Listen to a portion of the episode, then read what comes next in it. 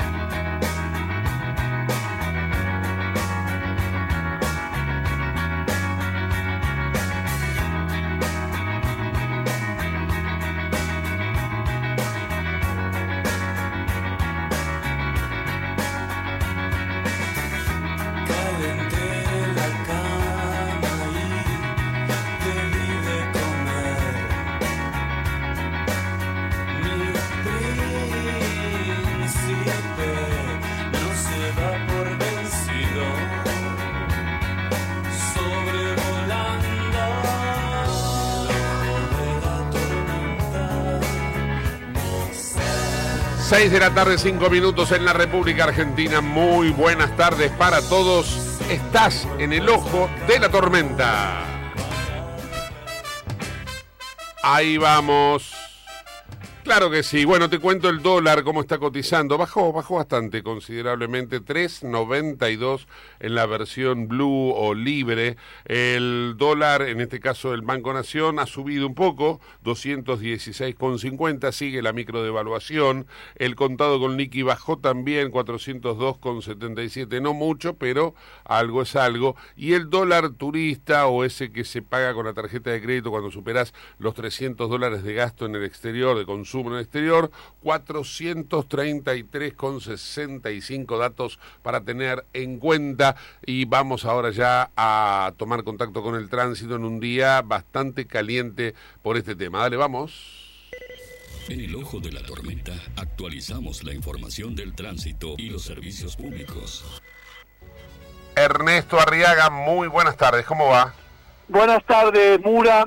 Ya quedó liberada la General Paz eh, tras los incidentes después eh, hubo más todavía cortes sobre General Paz por este reclamo de seguridad de la línea de colectivos que se sumaron como 40, no, perdón, 60 líneas colectivos, colectivos que pidieron mayor seguridad porque falleció otro colectivero. Mataron, más, más que falleció. Perdón, perdón, perdón, razón. Mataron, mataron, mataron, a otro colectivero y van muchos en 4, 5, 6 años. Sí, sí. Ernesto, son 60 líneas, ¿no? Está, digamos, ¿podemos decir que está paralizado el transporte de pasajeros o no? No, no. No.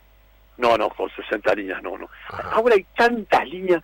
Cuando usted era chiquito y yo todavía no, pues soy más, más joven, mm. eh, eh, estaba la 60, la 59, la 151, pero ahora hay eh, cada número equivale a algunas empresas a diferentes líneas. Y que lo que pasa es que es un curro distinto, porque usted sabe que hay este, subvención del Estado. Entonces, para cada línea hay, una subvención especial. Entonces, los empresarios del autotransporte, que son los que después compran el boleto de, de, de, de trenes, para que la gente no viaje en tren y viaje en colectivo, nada y de pie, entonces esos se hicieron millonarios.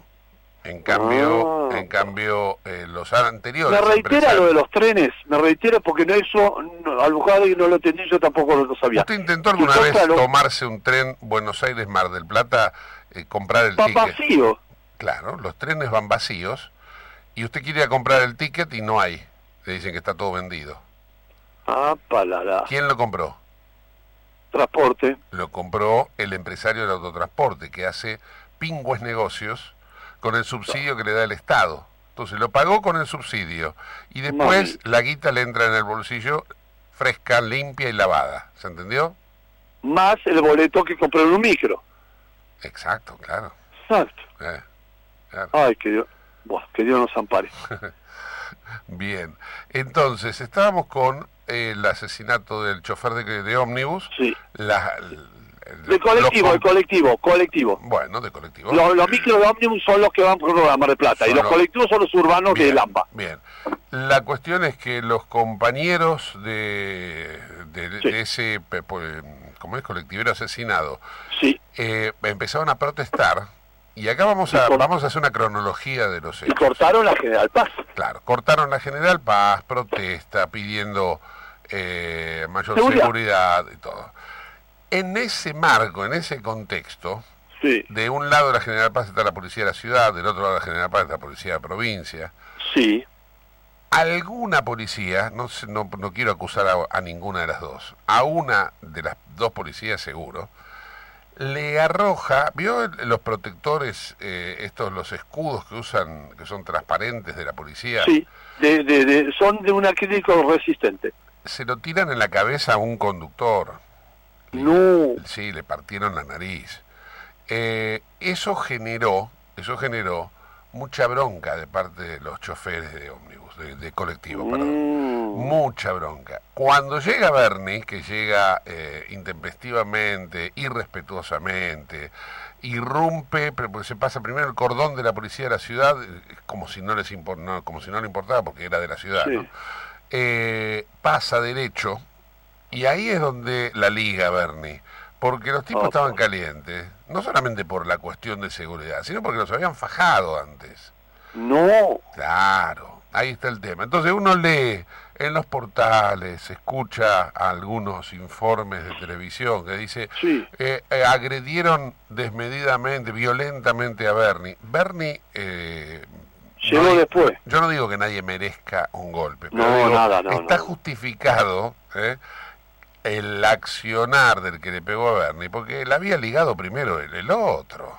Entonces, vamos a hacer siempre, hagamos cronología, que es cronos de tiempo, ¿no? Cronología de los hechos. Si miramos la línea de tiempo, ¿qué ocurrió primero? Primero mataron a un policía, eh, a un colectivero, y después agredieron a los colectiveros. Después vino la, ahora entre comillas. Vino la consecuencia posterior como tercera etapa. Exacto. Ah, la pucha, la pucha. Digo, para, eh, comprender por qué están violentos, ¿no? La policía, la mm, General Paz, mm. depende el 100% para, para Río de la Plata, para Riachuelo, de la Ciudad de Buenos Aires, de la policía de la Ciudad de Buenos Aires. Ajá. Antes dependía mitad y mitad. Ahora, hace 15 años, de Vialidad le pasó la... y pero si fuera así, y si fuera así, ¿por qué fue Bernie? Eso es lo que ahí ahí es lo que usted no, lo entiendo. Actuó el gobierno de la Ciudad de Buenos Aires o la Policía Federal. Claro. ¿Y por qué fue Bernie? Porque estaban las dos policías. Estaba la policía de la ciudad de un lado de la General Paz y la policía de la provincia del otro lado de la General Paz. Claro, si está en la provincia sin tocar la General Paz, está bien la policía. Claro. Pero sobre la General Paz es la de la ciudad. Es de la ciudad, claro.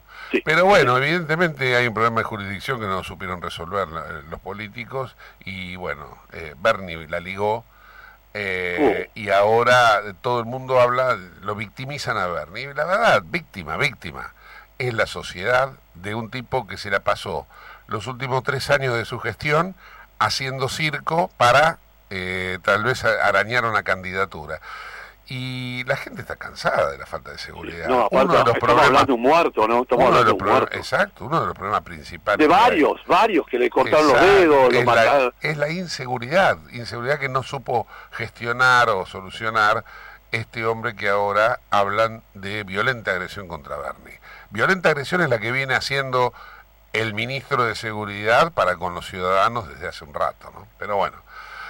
Eh, sigamos con el informe de tránsito, si le parece sí, bien. Señor, sí, señor, sí. señor. Eh, el Sarmiento con demoras, porque una persona hizo lo que no tenía que hacer y pasó con un medio auto y se le rabanó el motor, se salvó, pasó mal. Sarmiento con demoras por un inepto mental que hizo lo que no tenía que hacer. Por otro lado, la General Paz tiene demora de 10 minutos y en algunos sectores de 15 la Buenos Aires La Plata cargada sin demoras, pero máximo 80, y la autopista norte, la Panamericana al norte, y la autopista al oeste, lenta, demoras 10 minutos. Bien. Los subtes, a ver, a horario. Todo bien ahí. a horario. Los trenes, el Roca a La Plata con pequeña demora solucionada de 10 minutos y a Alejandro Korn demora de 15 minutos. El Roca. Sí, sí, sí. ¿Mm? Bien. Lo demás dentro de las pautas lógicas. Ok. Bueno, bárbaro, ahí estamos. Ernestito, le mando un fuerte abrazo, saludos a María y bueno, nos reencontramos mañana, si le parece bien. Con todo gusto y si no te van a Ginar, porque yo estoy a 5.000 metros, sí. Eh, Ginar es una fiesta. ¿A 5.000 metros de altura usted? Sí. ¿Qué hay? Perdón, ni, ni La Paz en Bolivia tiene 5.000 metros. ¿Dónde está? ¿En el Kilimanjaro usted? En, la, en lado argentino, Catamarca, Paso San Francisco. 4.983. No. No ves que estoy hablando un poquito bajo. Le mando un saludo. Dígale a Ginar mañana, que seguro que no te que es una fiera. sí, claro, sí, sí, él, lo quiere mucho usted. ¿eh? Lástima, lástima que es San Lorenzo, el pobre. Sí, bueno, ¿qué se le va a hacer? Felicitaciones, ¿eh? Gracias, gracias. Usted también. Porque venía un huracán y ustedes lo pararon. Ustedes sacaron un empate. Felicitaciones. Uh. mando un saludo, chao. Ernesto Arriaga con el informe de tránsito en Radio Late en el ojo de la tormenta cuando son las 6 y 14 minutos en la República Argentina. Los saludamos a Huguito Neira que trae toda la info deportiva. Adelante. Hola Gustavo, buenas tardes. Buenas tardes para todos. Semana importante para el fútbol argentino, ya sea a nivel internacional, para ver si nos toca definitivamente ser organizadores del Mundial Sub-20 Novedades en cuanto a la selección argentina en este, en este sub-20, en esta modalidad, también el sub-17 participando en el sudamericano de Ecuador, otro mundial que ha sido revocada su sede por parte de la FIFA, se cierra la novena fecha de la Liga Nacional Argentina, Belgrano Sarmiento, Central Córdoba Arsenal se van a enfrentar hoy, vamos a hablar un poquito, partidos de la Primera Nacional y eh, algunas novedades también del tenis y cómo están los argentinos por el mundo, Gustavo. Bueno, genial, gracias Huguito, las seis y cuarto de la tarde. Vamos con un auspicio y pegadito el análisis político de la semana con Rodolfo y Ben. Dale, vamos. Auspicia este programa Autopiezas Pana. Más de 30.000 productos en stock y más de 30 años brindando seguridad para tu vehículo. No te olvides de visitarlos en la web pana.com.ar o llamarlos al 42504220. Autopiezas Pana, tu socio estratégico. Dirección Avenida La Plata 1933, Quilmes Oeste. Bien, estamos en comunicación con Rodolfo Rudy Eiben. Hola Rudy, ¿cómo estás? Buenas tardes, ¿cómo te va, Gustavo? Gusto de saludarte y saludar a la audiencia que nos está escuchando. Lo mismo digo. Eh, Rudy, contame un poco qué tema traes para hoy que te haya estado inquietando, si se dice la palabra correcta. Bueno, eh, en esta semana tenemos eh, varios, varios acápites que considerar, como por ejemplo eh, la gran tragedia de la Cancillería Argentina, es decir, Cancillería Argentina, que debería ser el ministerio orgullo del país, porque es la imagen externa, porque es a través del, del cual se, se reconsideran o consideran los temas internacionales en vigencia, el nombramiento de representantes de Argentina, o sea, la cara de Argentina en el exterior, está sufriendo este, una situación que nunca antes se produjo. Situaciones que llevan desde la falta de mantenimiento de las sedes, falta de, de giro de remesas para el mantenimiento de las sedes, pero cuestiones básicas, arreglo de cañería, este, comida de las sedes diplomáticas, este, mantenimiento general de intendencia, digamos, hasta este, la vergüenza de diplomáticos que están bollando este, de un lugar a otro sin tener destino. Hay embajadores de carrera que no, no, no hace uno o dos años que no tienen ningún destino. Hay este, embajadores nombrados que son de la cámpora, que hacen de las suyas y en definitiva este, esas sedes que deberían ser el pivot de los negocios argentinos y de la cara cultural de la Argentina en el exterior, eh, bueno, como todo lo que es, hace y es este gobierno nacional, damos una imagen payasesca y denigrante de lo que es la estructuración de la Argentina institucionalmente. Institucionalmente estamos representados por una murga de señores que lo único que hacen es nada. Es decir, estar ahí cobrando un sueldo, un viático en dólares y hacer absolutamente cero actividad para el país, eh, salvo raras excepciones, por cierto, que las debe haber y que no deben ser de la cámpora seguramente. No, uno, uno ve también, por ejemplo, comportamientos, eh, este comentario que vos haces es de puertas adentro, ¿no? Pero también puertas afuera, las cosas que han ocurrido. Este escándalo con la ministra o ex ministra eh, procesada por corrupción en Perú, que termina saliendo vía una, una especie de refugio que le dieron para que escape a México, la verdad es sin precedentes, ¿no? y así te puedo nombrar un montón de, episodios y situaciones. Sí, por supuesto. Desde ese episodio hasta el episodio de haber sido este, motivo de asilo en su momento de Evo Morales o, de cualquier otro, o justificar e invitar a, reuniones internacionales a Rafael Correa, un individuo que todavía está perseguido por la justicia de su propio país y que todavía debe rendir cuentas ante la justicia. Este, bueno, somos una guarida, somos una guarida para cuanto delincuente suelto ande del exterior y quiera pisar suelo argentino, como dice el preámbulo.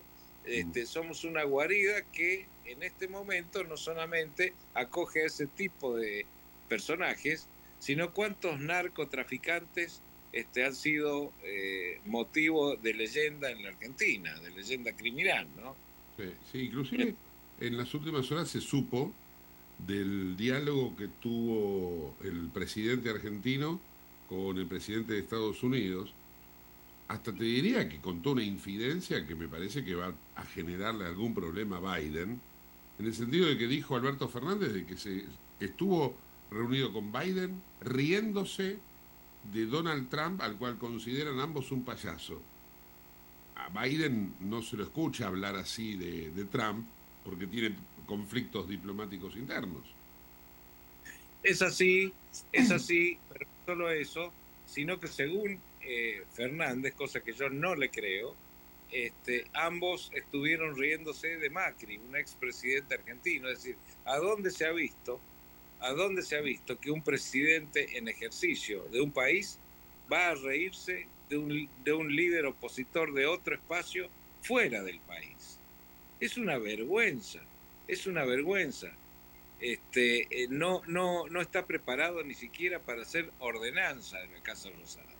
Ni los ordenanzas de la Casa Rosada se comportan de esa manera. Yo no sé qué le ocurre a este hombre que este, incurre en ese tipo de falacias y de, papelones internacionales.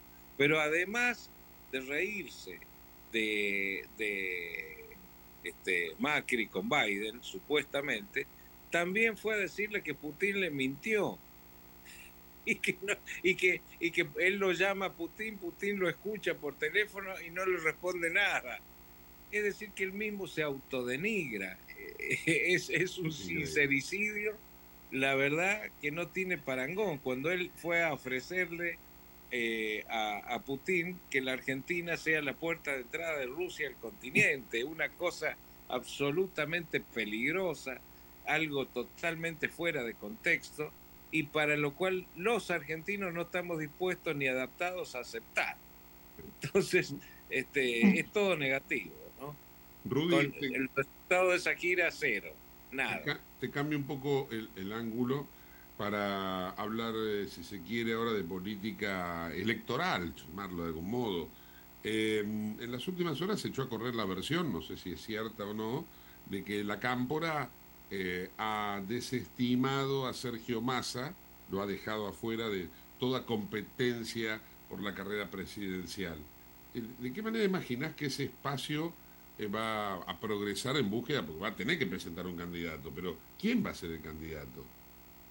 Bueno, primero debo decirte que los, eh, por fin la Cámpora tuvo un rapto de lucidez, hacen muy bien, en, no confiar en Massa porque quizá Massa, como es Massa, en, la última semana se da vuelta y es candidato por el Frente de Izquierda Popular. Claro, y no, por el frente de todo. puede, salir cualquier cosa ahí, claro, claro. O en lugar, o va al partido de, este periodista Cunio este, y se presenta como candidato a vice de Cunio. ¿viste? Mm. Entonces, este, lo bien que hacen. En cuanto a que este espacio debe buscar un candidato, es así, y, si, de no ser Sergio Massa, aparecerían dos posibles candidatos. Uno, Guado de Pedro, este, que es del mismo redil de estos señores de la Cámpora, y el otro podría ser Daniel Scioli, pero hay que ver si Scioli, este, digamos, copta la voluntad interna de estos señores de la Cámpora para ser candidato. Pero esos serían los dos que quedarían. Y otro podría ser el actual gobernador de San Juan, Sergio Uñac. Pero hay que ver también si este, goza de la aceptación y simpatía de Máximo Kirchner. Te hago una pregunta, y ahí en ese, eh, en ese rejuntado, podríamos decir, porque ahora con el nombre que te voy a dar vas a entender. ¿No entraría, eh, por ejemplo, Schiaretti, que tiene una muy buena medición en Córdoba, y bueno, habría que ver si hace las paces con un peronismo que, que no termina nunca de quererlo, ¿no? Bueno, este Schiaretti representa una parte del peronismo, si se quiere, el peronismo federal, el peronismo más sensato, el peronismo con mayor experiencia en cuanto a gestión. Claro. Eh, no creo que Schiaretti pueda ser aceptado por la parte kirchnerista, ni creo que le interese a Schiaretti en este momento, este, bueno, acercarse a esa facción del, del llamado peronismo. ¿No?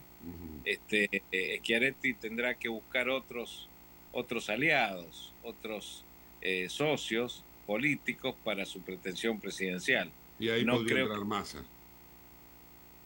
Y no sé, puede ser o no, pero lo veo más a Schiaretti como un muy buen candidato a vicepresidente de alguna oferta electoral.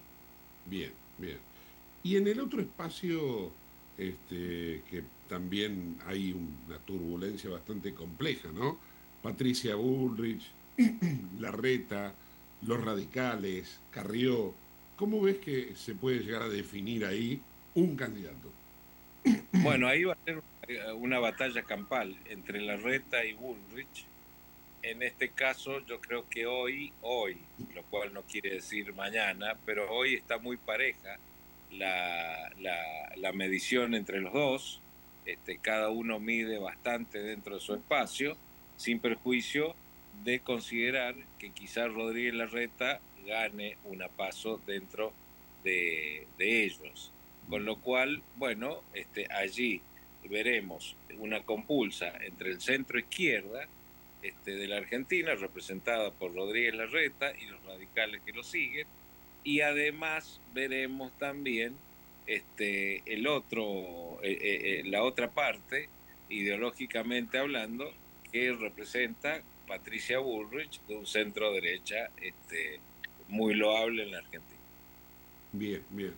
Y hablando un poco también de cuestiones vinculadas al centro derecha, en Córdoba hay aparentemente una especie como de conflicto, ¿no? El Partido Demócrata lleva un candidato a gobernador, supuestamente eh, estaba dentro de la estructura del partido de Miley, pero ahora pareciera ser que no. ¿Cómo se resuelve eso? Bueno, el Partido Demócrata es el partido de Miley, porque el Partido Demócrata hace dos años eligió a Javier Milei como su candidato a presidente. El Partido Demócrata de Córdoba lo presido yo este, en persona, o sea que tengo, digamos, facultades como para hablar en nombre y representación de ese espacio. Y solamente quiero decirte lo siguiente, el Partido Demócrata va a la elección provincial con candidato a gobernador propio, en, en este caso quien les habla. El Partido Demócrata adhiere a los postulados económicos y políticos de Javier Milei. El Partido Demócrata en la presidencial va a respaldar a Javier Milei y este, en este momento estamos sólidos absolutamente como una roca en el camino indicado y haciendo territorio eh, en toda la provincia de Córdoba en pos de posicionarnos lo mejor posible dentro de la elección que tenemos el día 25 de junio de este año. Y a partir de allí nos abocaremos a, diagramar nuestro camino en cuanto a la candidatura de nuestros diputados nacionales y, a la presidencial de Javier Milei. Bien, bien. Bueno, Rudy, no sé si te ha quedado algún tema pendiente, pero bueno, estas eran también algunas inquietudes que quería plantear. Sí, está convulsionado el ambiente político de Córdoba, precisamente. En este momento yo estoy aquí en Córdoba. Este, está convulsionado por declaraciones de este, el armador político de Miley, así se titula, el señor Carlos Kikuchi, que nos ha dejado bastante absortos porque eh, dentro de nuestro espacio tenemos absoluta claridad y unidad de criterios y en las encuestas estamos midiendo absolutamente en un nivel hasta sorprendente para nosotros por lo positivo.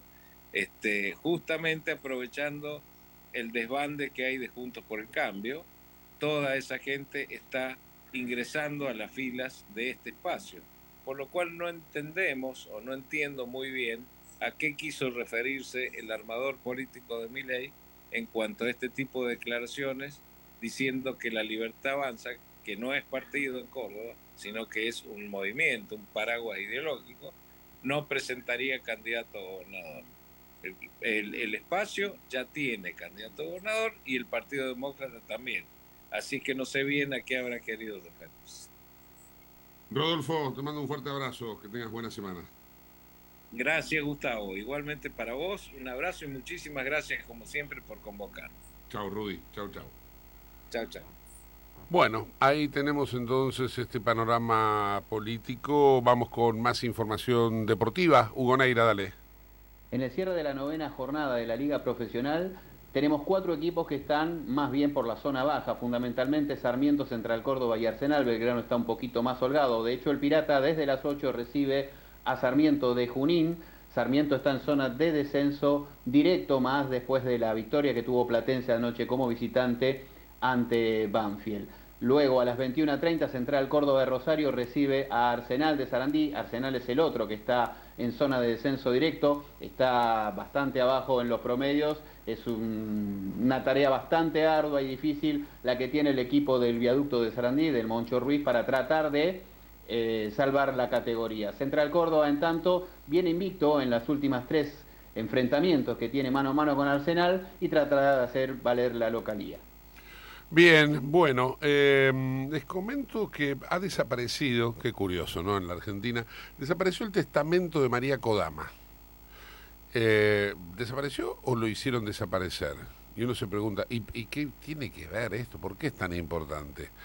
Porque María Kodama era la albacea de la enorme fortuna que supone el legado de Borges, Jorge Luis Borges, que tiene pero millones de dólares año tras año caen las monedas de oro, por buscarle una figura metafórica, eh, por las regalías de la obra, los derechos, y entonces parece, todo indicaría, que esto pasaría al Estado. Es decir, parece que el Estado se va a chafar, un Estado que es este, eh, está hambriento de dinero, se va a chafar la plata de Borges. Atento, ojo al piojo. 18.31 minutos, vamos con otra información deportiva, de ahí nos vamos directamente a la tanda. Dale, vamos, Huguito. A la espera de la confirmación de la FIFA para otorgar la sede a Argentina para organizar este Mundial Sub-20, los indicios que nos llevan a pensar que realmente se va a confirmar esto en las próximas horas tienen que ver con la confirmación también de Javier Mascherano nuevamente a cargo del plantel de la sub-20 para poder convencerlo al jefecito, este, por lo que se pudo saber, no solo la palabra de Chiquitapia, sino también de todos los referentes de la selección nacional. Recordemos cuando se hizo el evento este, para cambiar el nombre y poner el nombre de Lionel Andrés Messi al predio de AFA, también hubo varios que hablaron con, con Mache y el respaldo también de Lionel Scaloni fue importante. Así que eh, esperemos poder tener este mundial nosotros como organizadores. Ya hay varias provincias que están eh, acercando la posibilidad de tener como sede a su propio estadio. Recordemos que tienen que ser seis sedes y que no tienen que estar comprometidos con la liga profesional. Entonces, si de repente se pudiera usar el Chateau, el Kempes, Chateau Carrera en la época del Mundial 78, este, tendría que eh, volver a jugar en Villa Jardín, por ejemplo, este, Talleres de Córdoba, ¿verdad? Así que se viene a pasos agigantados buscando ser la sede de este Mundial, Gustavo. Vayas donde vayas, llévanos contigo. Siente el otoño en late. 931.com.ar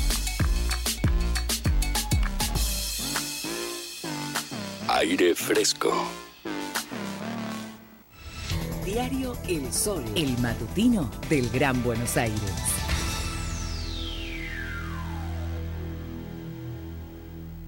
asesoramiento legal, problemas laborales, familiares, daños, perjuicios. Estudio Valían Venegas Abogados. Teléfono 4 312 3196. Celular 15 4 491 2100. 15 3 696 2100. Otoño en Late 931 Éxitos, bien calientes. Operativo de vacunación COVID. Completa el esquema de vacunación de lunes a viernes en Defensa Civil. Victoriano Loza, 998 Merlo. De 9 a 16 horas, presentate con DNI y carnet de vacunación. Intendencia Menéndez. 28. 34. 58. 73. No importa si tenés 18 o 70 años, vos también podés terminar la secundaria de forma virtual y desde cualquier lugar del país. Con educación hay futuro. Conoce más en buenosaires.gov.ar barra Terminal la Secundaria. Buenos Aires Ciudad. IRSA. Somos la mayor empresa argentina inversora en bienes raíces. IRSA. Líderes en real estate. Programa Cuidar Vidas, edición verano 2022-2023. Sumate a la seguridad vial. Durante la temporada encontrarás puestos camineros y complementarios que desempeñan medidas de prevención y control con el propósito de reducir riesgos y evitar siniestros viales. En cada uno de ellos se encuentra personal capacitado para asistir, informar y acompañar a quienes circulan por las rutas pampeanas, brindando recomendaciones que hacen al bienestar común. No olvides circular con precaución y respetar las normativas viales. Sé parte de la seguridad vial. Ministerio de Seguridad, Gobierno de la Pampa. Seguridad de cuidarnos entre todos.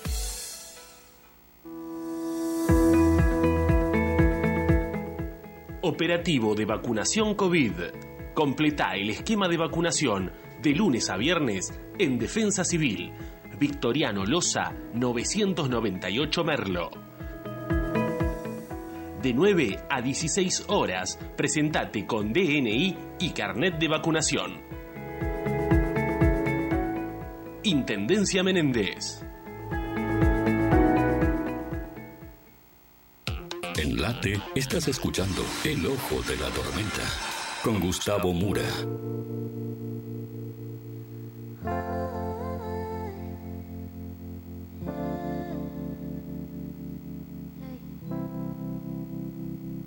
No sé qué andas haciendo, no he sabido de ti, pero te he visto en tu perfil que estás haciendo.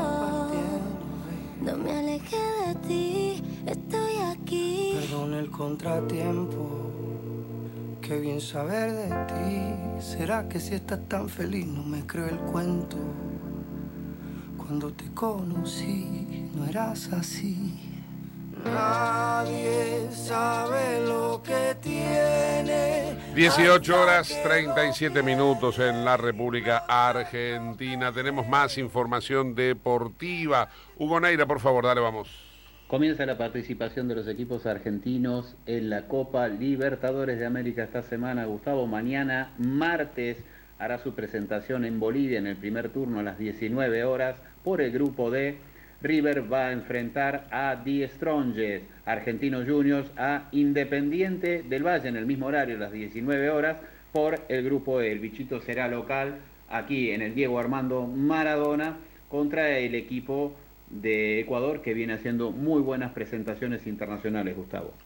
Bueno, eh, en el panorama internacional, para contar un poco, eh, ustedes saben que durante el fin de semana eh, fue muerto un bloguero ruso, no, no era un bloguero típico bloguero como uno imagina, que son pacifistas, que son tranqui, medio jipones, este, no, no, este bloguero ruso era de lo que es de lo, un activista de Putin, que se la pasaba, lógicamente, este, difundiendo eh, propaganda prorrusa, nacido en Ucrania, en la región del Donetsk, y había ganado, mm, había sido este, ganador de una estatuilla por haber sido el que mejor difundía las ideas del régimen, ¿no? Entonces, pues se acercó un soldado, hasta con casco y todo, ¿no? Le entregó la estatuilla y resultó ser una estatuilla bomba. La estatuilla tenía una bomba, cuando el tipo recibe la estatuilla, eh, bueno, explotó en un bar eh, en las afueras de Moscú.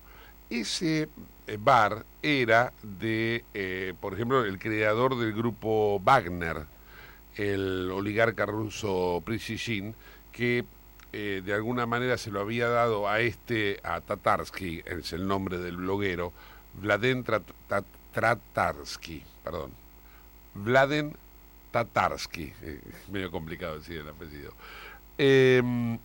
Y se lo había dado para que lo administre, para que tenga ahí precisamente todo el desarrollo. Y bueno, parece que hubo una acción terrorista que en principio decían que era de Ucrania. Ahora están diciendo que en realidad eh, podría haber sido de una interna rusa, porque hay que recordar que Rusia tiene opositores a Putin presos. Y bueno, y pareciera ser que es algo de ahí. Pero bueno, todavía la investigación está en ello. 20 minutos para las 7 de la tarde. Otra información deportiva, Guito, dale por favor. El miércoles 5 de abril, Patronato hará su debut internacional eh, recibiendo en el Brigadier López Cementerio de los Elefantes, la cancha de Colón de Santa Fe, recibiendo Atlético Nacional a las 19 horas por el Grupo H. Ñublense recibirá al Racing Club de Avellaneda por Grupo A y el jueves 6 Monagas recibirá a Boca Juniors por el Grupo F en la presentación de los equipos argentinos en esta primera fecha de la Copa Libertadores de América. Buenísimo, gracias Uy. Estaremos el miércoles ahí atentos al partido de Racing, lógicamente, de todas las demás presentaciones argentinas. Em, bueno, ahora vamos a ir con un auspicio y después del auspicio atención con la nota que vamos a compartir, porque tiene que ver con eh, lo que se conmemoró en el día de ayer en la Argentina, que es el Día del Veterano de Guerra. Eh, una guerra que algunos, para, para, para simplificar, decimos la guerra de Malvinas, pero en realidad fue la guerra del Atlántico Sur, que no incluyó a Malvinas solamente, incluyó a Malvinas, incluyó a las Georgias, incluyó a la Shetland, incluyó eh, las Orcadas, también a lo que es la parte continental argentina del río Colorado para abajo, el Teatro de Operaciones del Atlántico Sur. De esto vamos a hablar entonces eh, después de este auspicio. Dale, vamos. Auspicia este programa CRIBE. CRIBE es un centro de rehabilitación integral que está ubicado en Villa Ballester, provincia de Buenos Aires, certificados con normas de calidad ISO-IRAM. El centro CRIBE ofrece, entre otras terapias, tratamiento de rehabilitación por ozono. La página web es www.cribe.com.ar, sino en facebook.com barra. CRIBE queda en Independencia 5182 Villa Ballester. Los teléfonos 4768-6774 o 4767-6296. CRIBE, Centro de Rehabilitación Integral Belepoc. En el día de ayer se conmemoró en la Argentina el 2 de abril y sabemos que es el día del veterano, el veterano de la guerra de Malvinas. Ahora pareciera ser que no, no hay una buena predisposición para corregir eh, una terminología que se me ocurre que debería ser enmendada en algún momento, en donde veteranos hay que englobar a un montón de personas que participaron del Teatro de Operaciones del Atlántico Sur, y debería haber una diferenciación entre los que combatieron y los que no combatieron. Y ahí me parece que radica todo, ¿no? Este es el, el fondo de la cuestión. Y vamos a hablar entonces sobre este particular con alguien que está llevando o liderando, si se quiere la palabra, o este, desde una especie de, reacción lógica eh, de un sector que participó de la guerra de Malvinas, no combatiendo en el frente de batalla, no estuvo en el fragor de, de, lo que es el conflicto bélico, pero sin la participación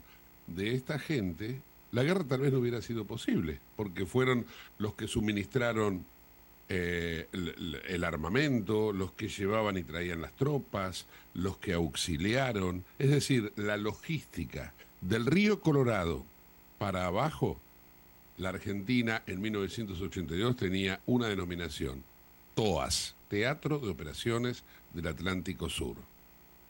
El problema está en que hay intereses, y ahora vamos a hablar con Eric Johnson, que es un, en este caso, lo voy a decir como corresponde, es un veterano de la guerra de Malvinas, no combatiente. Eric, ¿cómo estás? Buenas tardes, Gustavo. Eh, realmente es un placer charlar con vos y, me, hace, me has dado pie eh, justamente para eh, parafrasear el mismo título del programa de radio usted, ¿no? Has, te has metido en el ojo de la tormenta.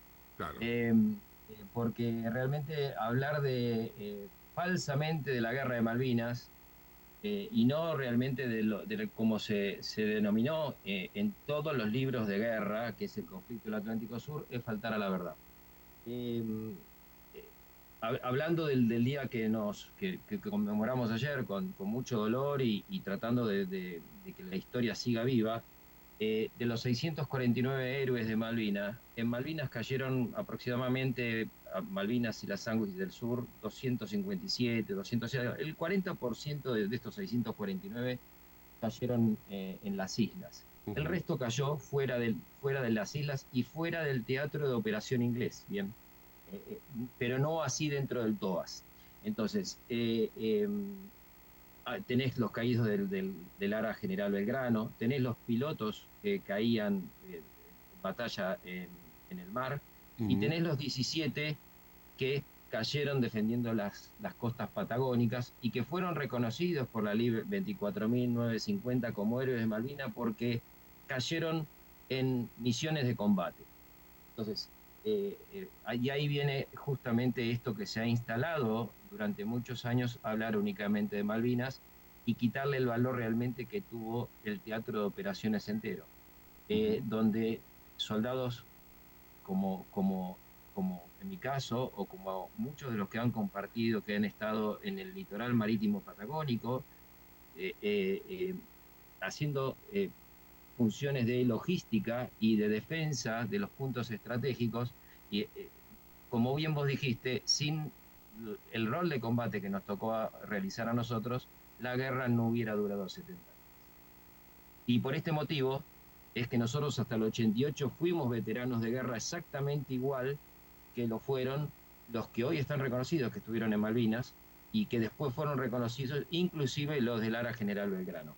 Entonces, eh, y gozamos hasta el 88 de los mismos beneficios. Lamentablemente después, como pasa en este país, eh, no había dinero para todos y se decidió tomar únicamente a los que habían regresado de, Malvinas, que eran en los que estaban en peores condiciones. Y, como es, pasa, y, y, comparto con ustedes que las primeras leyes eran únicamente para soldados. Eh, así que quedamos 10.000 soldados fuera del reconocimiento de los derechos adquiridos, porque nosotros ya, ya habíamos estado empezando a gozar de los beneficios que no merecíamos. Eh, de ahí en más, las listas de veteranos se engrosaron hasta en la actualidad ser prácticamente 24.000 y nosotros seguimos, los 10.000 soldados seguimos afuera. Eh, y bueno, como por suerte, lentamente la justicia va dándonos la razón y ya hay más de 300 juicios ganados y, y 300 soldados están engrosando hoy las listas de veteranos de guerra en el Ministerio de Defensa. Eh, por eso nosotros desde Concertación Todas, hace cuatro años comenzamos a bregar en el Congreso presentando un proyecto de ley que hasta el año pasado tenía 80 diputados que lo estaban apoyando para que nos devuelvan los derechos adquiridos como veteranos de guerra. Eh, y bueno, este año se ha presentado de nuevo y está tratando que sea tratado, ya está en la Comisión de Defensa, esperando que, bueno, que, que la Comisión empiece a trabajar y si tenemos suerte, y tenemos la misma suerte que nuestros 300 compañeros que ganaron el juicio, el trámite siga adelante y podamos recuperar nuestros derechos adquiridos nuevamente y ser veteranos de guerra plenos, ¿no? Porque veteranos de guerra ya lo somos. Así que eh, esta es la situación eh, actual. Claro, claro, claro, me imagino. Y vos me decías que hay 300 que por vía judicial lo lograron. ¿Y cuántos trámites hay de vía judicial en curso en este momento? ¿Tenés idea? Miles, miles. hay miles. Y fíjate vos qué locura, ¿no? Porque esto nosotros lo hablamos con los legisladores, porque si esto el Congreso lo, el costo, el, costo hoy que, le, genera al Estado tener que gestionar miles de juicios, ya sea inclusive para decir que no darte, o sea, que no te lo dé por ganado, es sumamente superior a, devolvernos la veteranía. O sea que es, es, ridiculeces que uno, que uno dice, ¿por qué no se hacen cargo y solucionamos este problema? Que ya hoy tiene el consenso de toda la población. Vos sabés que tenemos una campaña de firma que ya tenemos más de 600.000 firmas juntadas y, o sea, no, no hay discusión en lo nuestro, simplemente hay trabas, hay intereses creados, obviamente, como pasan en todas estas causas, pero que eh, gracias a Dios, gracias a la discusión, como tu programa de radio, muchos que hemos participado, eh, se van a dando a conocer y bueno, vamos eh, sorteando obstáculos.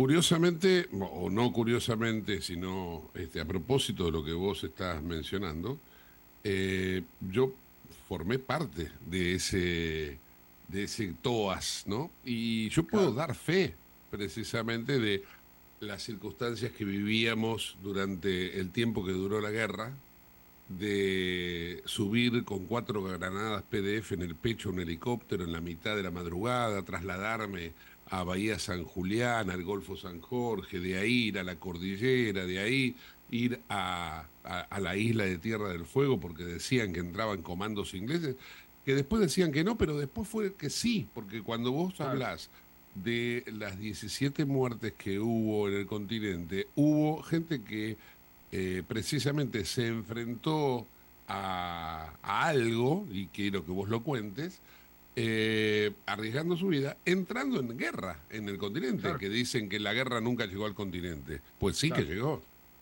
Obvio.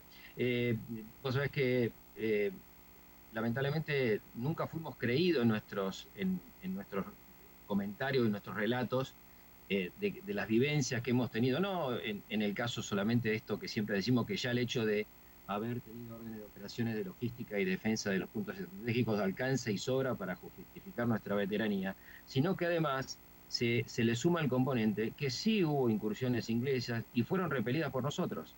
Y, las, las anécdotas nuestras eran, eh, eran o sea, desacreditadas constantemente. Eh, por suerte, a partir del 2015, que eh, se desclasificaron los libros de guerra y, si, y, a eso le tuvimos que sumar también la ley de transparencia de, documentos públicos, eh, el Ministerio de Defensa comenzó a darnos los libros originales donde relataban los libros de cada unidad, justamente lo que nosotros contábamos. Eh, y, y, sumale eso también la ley de transparencia de documentos públicos, que estaban obligados también a lo que estaba desclasificado, darnos la secuencia eh, lo interesante de esto es que el Ministerio de Defensa nos está dando los documentos donde avalan eh, no solamente la parte de defensa y defensa y, eh, defensa y, logística, sino también de las incursiones inglesas que fueron repelidas con éxito, con éxito por nosotros. y el Ministerio, a pesar de que nos está dando las pruebas, no, no, no nos eh, y, ahí vamos al meollo del problema, que es que necesitamos la voluntad política para esto. Eh, no es todo, vos sabés, Gustavo, que nuestra población, todos hemos venido con algún tipo de secuelas, y no es trastornos respiratorios, circulatorios por el intenso frío que hemos eh, sufrido, con principios de pie de trinchera, y ni hablar del estrés postraumático que nuestra población en mayor o en menor medida la tiene, bueno, algunos como vos y yo la disimulamos un poco mejor pero, pero somos una población golpeada y somos una población que tiene una tasa de suicidios tan alta como los que estuvieron en la isla. Y lamentablemente no hemos tenido la contención del Estado nunca. Eh, y, y, no solamente queremos recuperar el honor que tuvimos hasta el 88 y nos sacaron, sino también lo que queremos es que se conozca la historia nuestra, que es una historia muy rica y que justamente le da contexto al conflicto del Atlántico Sur y, no es justamente la guerra de Malvinas. Porque la historia, vos bien recordás, el apoyo de la población patagónica, eh, todo lo que pasó alrededor nuestro, es importantísimo que no se pierda, que se tome conciencia de lo que pasó en el sur y que se tome conciencia que eh, el segundo o tercer ejército más importante del mundo en ese momento no logró, eh, no logró hacer un solo sabotaje en las, en las bases del sur. Y me parece que eso es un orgullo de parte nuestra dentro del contexto en, el que, que vivimos, ¿verdad? Claramente. Eh, Eric, contame un poco también eh, acerca de que, porque hubo algunos reclamos de veteranos combatientes eh, al presidente de la nación pidiéndole por leyes que, bueno, que atañen a cuestiones de ellos. Pero ¿no hubo algún reclamo por parte de veteranos no combatientes al, mismo presidente? nosotros tenemos tres poblaciones grandes primero, quiero, quiero eh, poner también en claro otra, otro mito que hay, que vos sabés que a nosotros prácticamente lo que nos deja fuera es el, reglamento, bueno, me sale ahora el nombre, es el,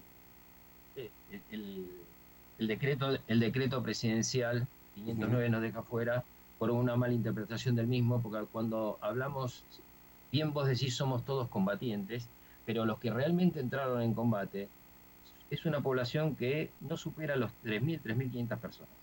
Luego somos todos veteranos. no, y aparte somos todos combatientes. Esto es lo, interesante. Entonces, eh, eh, el hecho de, manejar un, un vehículo como me tocó a mí, llevar municiones al pie del Hércules y cargarlo y ver el, Hércules que le cargábamos las municiones y tenía eh, los, los orificios de los disparos de los Harrier, me hace combatiente. Bien, eh, entonces, eh, eh, entonces hay que separar esto de combatiente y entrar en combate. Y creo que ahí viene el, problema de interpretación y que lo tenemos que manejar. O sea, está bien, es aceptable, claro, claro. Sí, sí. Si vos te cargabas, si vos tenías cuatro granadas, granadas cargadas, del pecho, y yo estaba descargando cabezas de mortero de 155, o, cajas de municiones donde llevaban las granadas que, se usaban a, a Malvinas, me parece que no podemos hablar de no podemos hablar que no tuvimos riesgo implícito, ¿no? A pesar de no haber eh, eh, tenido contacto con, en el caso particular, o el tuyo también, con, eh, haber entrado en una escaramuza o en, una refriega con los ingleses en la Patagonia. Entonces, es un concepto completamente diferente de, batalla que creo que también se debe poner, porque nos, nos han discriminado por, por un tipo de, de batalla que realmente no existió. Entonces eh, eh, hay que poner esto en contexto en la población y hay que, eh, y, creo que a esto te estás refiriendo, ¿no? Hay que separar esto de los que realmente estuvimos en un teatro de operaciones con riesgo de vida y de los que no estuvieron en teatro de operaciones con riesgo. Sí. Y esto, y esto, sí, Gustavo. Eric, por último, ¿me podés contar un poco esas acciones de defensa? ¿Alguna, algún detalle, si las tenés eh, para enumerar en dónde fueron eh, eso, esas, eh, que se repelió el ataque inglés? Mira, hubo, hubo, muchísimas, pero lo que te puedo contar, por ejemplo, son alrededor de, los, de las seis bases de operaciones que eran de, donde, de la Fuerza Aérea, de la FAS, que era de donde salían los vuelos, que realmente estaban hacían la logística, que era de Comodoro Rivadavia, y las otras bases que estaban eran de realmente donde se atacó la flota inglesa. Ahí hubo un sinnúmero de, ataques que después se disfrazaban como escaramuzas de fuego propio cuando realmente fueron incursiones inglesas que fueron repelidas por nuestra gente. En cualquiera de las seis bases hubo escaramuzas y enfrentamientos con el enemigo.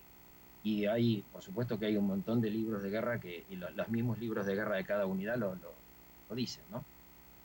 Sí, sí, claramente. Yo tenía conocimiento de una acción en la isla de Tierra del Fuego eh, precisamente. Ahí es en donde... Comodoro, en Comodoro Rivadavia, donde yo estaba, también hubo, hubo una infiltración, hubo un tiroteo con un comando inglés y a la gente que, estuvo, estuvo involucrada después le dijeron que no, no pasó nada, que era de noche obviamente, que fue una falsa alarma, que fue una escala, fue fuego amigo y en realidad no fue fuego amigo, después hemos tenido certificaciones que, hubo un intento de copamiento de la, o sea, había que cortar la, había que cortar la logística y, y de ese tipo hubo varias, pero en el caso particular donde yo estaba sí hubo, esto existió eh, eh, y fue repelido. Claramente. Eric, te agradezco muchísimo este contacto, te mando un abrazo eh, muy grande y bueno, seguimos, seguimos este, en esta búsqueda del, reconocimiento perdido, porque como bien vos explicaste, lo tuvimos y en algún escritorio se perdió. Totalmente, así es, Gustavo. Tenemos que seguir luchando para que nos devuelvan el honor que nos quitaron y para eh, devolverle la historia al conflicto del Atlántico Sur, para que vuelva a ser lo que fue en ese momento. Un abrazo grande. Eric Johnson, ex veterano o veterano de la Guerra del Atlántico Sur, también conocida como Guerra de Malvinas. Otro tema que también tenemos que, contar tiene que ver ahora ya de carácter internacional con eh, un anuncio que ha hecho Estados Unidos a través de la NASA. Por primera vez una mujer y también por primera vez un hombre negro van a viajar a la Luna. En este grupo de cuatro astronautas, tres que son de nacionalidad estadounidense, uno es de nacionalidad canadiense, van en el Artemis 2, que va a sobrevolar la Luna en el año 2024. y bueno, de esta manera se completa la misión del Apolo 17, llevada a cabo hace 53 años, en lo que es, en lo que se refiere contextualmente, ir a la luna. ¿eh? Entonces, por primera vez va a pisar la luna una mujer y también por primera vez va a pisar la luna un hombre negro. Eh, habrá que ver si también descienden ¿no? de, de la nave. Pero bueno, el hecho es que viajan. Estamos a un minuto de las 7 de la tarde. Otra información deportiva, Huguito, dale, vamos. También habrá Copa Sudamericana esta semana, iniciando mañana su presentación. Tres equipos argentinos. Audax Italiano recibirá a Newell's por el grupo E a las 19 horas. En el segundo turno, Estudiantes de Mérida recibirá a San Lorenzo de Almagro por el grupo H a las 21. Y Millonarios recibirá a Defensa y Justicia por el grupo F a las 23, Gustavo. El miércoles 5, Oriente Petrolero recibe a Estudiantes de La Plata por el grupo C a las 19. Gimnasia y Esgrima La Plata será local ante Universitario de Perú, esto por el Grupo G, a las 21 horas. Cerrando la participación en esta primera fecha de los equipos argentinos, el jueves 4, Huracán como local ante Guaraní por el Grupo B a las 19 horas y el partido esperado, Tigre contra San Pablo. Eh, a las 21 horas, Gustavo. Bueno, bárbaro, gracias, Huguito. Será hasta mañana, gracias por todo. Nos reencontramos a las 6 de la tarde del martes. Chau, chau. Late 93 Aire de radio. Aire de otoño. Aire fresco.